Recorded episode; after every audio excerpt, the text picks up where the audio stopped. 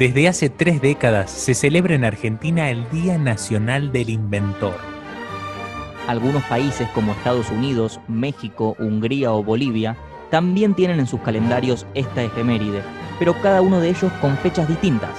En nuestro país se conmemora cada 29 de septiembre, pero esta fecha no fue elegida al azar. Este día tiene detrás una historia muy particular que involucra a un gran inventor al cual no se lo conoce del todo en nuestra historia popular. Una costumbre nace gracias a un invento. Por eso en Costumbres Argentinas te contamos por qué Argentina celebra la creatividad de los inventores. Hola, ¿cómo estás? Bienvenido a un nuevo podcast, una nueva edición, un nuevo episodio de Costumbres Argentinas. Hoy nos toca hablar de una efeméride que no es tan conocida en la Argentina, que es el Día del Inventor. Se celebra el 29 de septiembre, no solo es el Día de los ñoquis, eh, y se celebran los grandes inventos argentinos, podríamos decir. Sin ir más lejos, en nuestros primeros dos episodios hablamos de dos inventos que son partes de la cultura argentina, que es el mate y el fernet con cola. No estoy solo, hacemos juntos Costumbres Argentina. Franco Roncetti, ¿cómo estás? Hola Tommy, muy bien. Una historia que, que traemos hoy muy interesante y que me gusta mucho en lo particular, porque en esta fecha nació el protagonista de hoy, un 29 de septiembre, y por el cual se conmemora el Día Nacional del Inventor. Estoy hablando de Ladislao José Viró. ¿Quién fue este hombre? Bueno, un inventor, obviamente, y también un periodista al cual se le atribuyen 32 inventos, siendo el bolígrafo el más popular y el que le dio el prestigio internacional. Lo particular de esto y lo raro es que Viró no nació en Argentina, sino que él es húngaro y nació en el año 1899, por ese entonces en el llamado Imperio Astrohúngaro.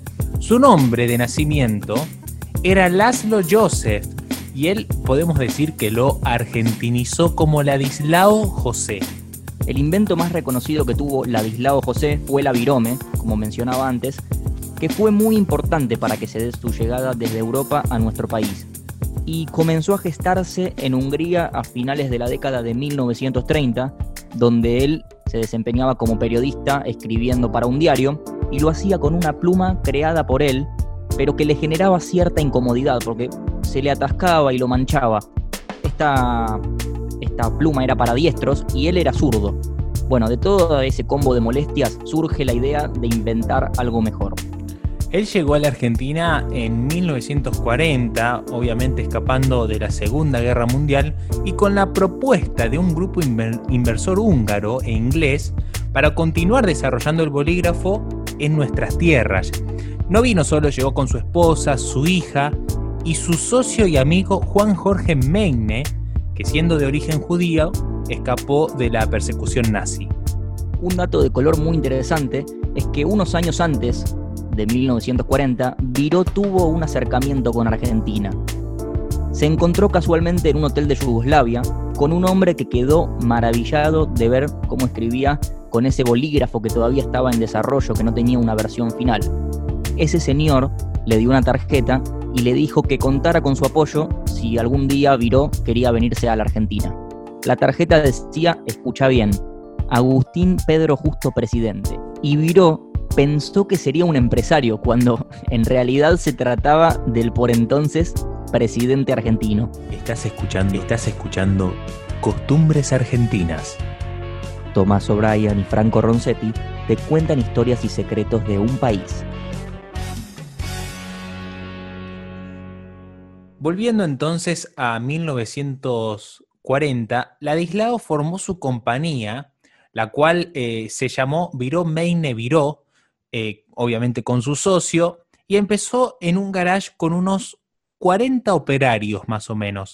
Recién, en 1943, patentó el invento bajo el nombre de Virome, que es una combinación entre los apellidos de Viró y Meine. Eso es increíble, cómo se combinan los dos apellidos para darle nombre a un invento que al principio los dueños de las librerías decían que esos, escucha cómo, le decían, lapicitos a tinta, como despectivamente, eran demasiado baratos para venderlos como herramienta de trabajo y los vendían como juguetes para chicos.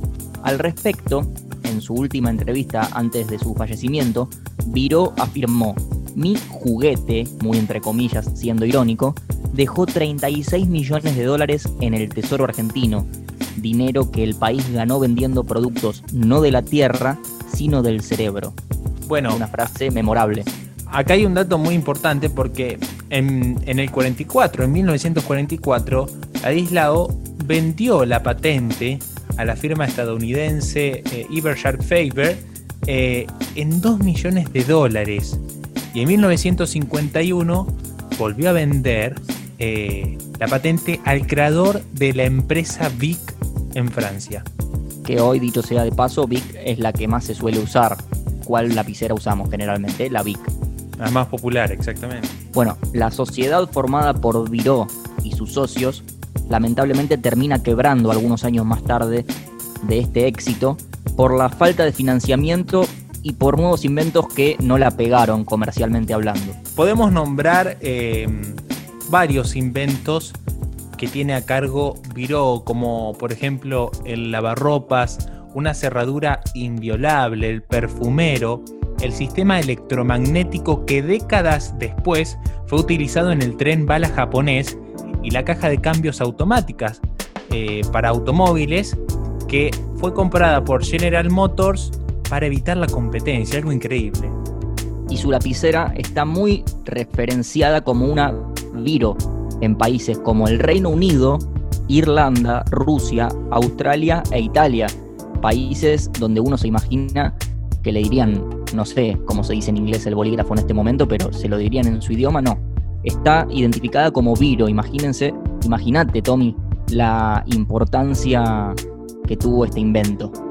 Y según su hija Mariana, eh, la Virome tiene partida de nacimiento húngara y pasaporte argentino. En una nota que dio, eh, así lo confirma. Bueno, Viró eh, falleció a sus 86 años en Buenos Aires y hasta antes de morir trabajó para la Comisión de Energía Atómica de Argentina. Gracias a este hombre, cada 29 de septiembre celebramos el Día Nacional del Inventor en la República Argentina. Como escribió su hija en la página de la Fundación Viró, que ella misma fundó en 1999, Ladislao José Viró era un nombre moderno. Estás escuchando, estás escuchando Costumbres Argentinas. Tomás O'Brien y Franco Roncetti te cuentan historias y secretos de un país. Hasta acá llegamos con el tercer episodio de Costumbres Argentinas donde te contamos una historia muy pero muy interesante y poco difundida por los medios de comunicación. Esperemos que la hayas disfrutado. Nos vemos entonces en el próximo episodio de Costumbres Argentinas. Muchas gracias. Chao.